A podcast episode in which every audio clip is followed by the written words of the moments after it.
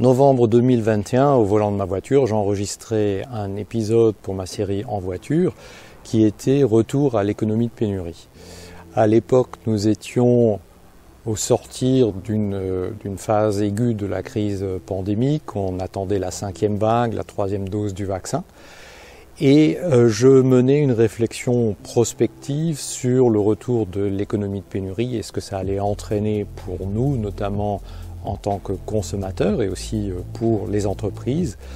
Et donc, euh, ce que je mettais en avant, c'est la fin de la satisfaction immédiate de, de, nos désirs, qui est une caractéristique de l'économie d'abondance, qu'il fallait renouer avec des attentes, avec des pénuries, avec des frustrations.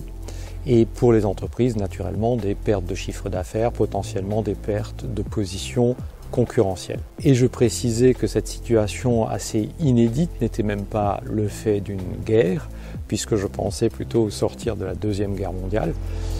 Et février 2022, invasion de l'Ukraine par les Russes, déclenchement des hostilités, à nouveau des effets qui se font sentir de manière immédiate, hausse de prix, certaines pénuries, et puis surtout les effets durables qui, vont encore arriver et qui vont demeurer certainement un certain temps.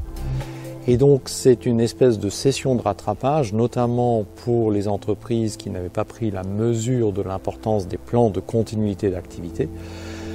Une fois de plus, si ce n'est pas encore fait dans votre entreprise, il faut s'y mettre parce que quand bien même on ne peut pas anticiper toutes les situations qui peuvent arriver, qui aurait pensé qu'il y aurait cette euh, invasion euh, russe de l'Ukraine Mais mieux on est préparé à des situations de crise et mieux on sait réagir lorsqu'elles surviennent, même si ce n'est pas exactement le scénario qu'on a étudié et pour lequel on s'est préparé. Donc dans un futur plus ou moins proche, qu'est-ce qui va nous arriver? C'est donc ces pénuries, ces, ces ruptures d'approvisionnement, les embargos potentiellement aussi qui peuvent être déclarés. Et donc pour les entreprises, ça veut dire trouver des plans B, ça veut dire trouver des substituts, des substituts à des matières, des substituts à des fournisseurs, à des points d'approvisionnement. Et de manière générale, la recommandation, c'est d'étudier très régulièrement forces et faiblesses de l'entreprise, avec des scénarios, qu'est-ce qui pourrait arriver si, comment serions-nous exposés si ceci ou cela arrivait, si tel événement pouvait se déclencher. Et encore une fois, quand bien même on ne pourra pas euh, étudier tous les cas de figure, il faut au moins être préparé à réagir à des situations de crise et on est certainement mieux armé à répondre, même si ce n'est pas typiquement à l'événement auquel on s'est préparé.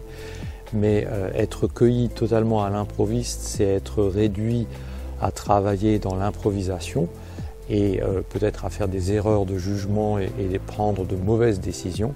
À l'inverse, mieux on aura préparé les plans de continuité d'activité et euh, les plans de secours, et mieux on pourra déclencher au moins partiellement ce que l'on a prévu de faire.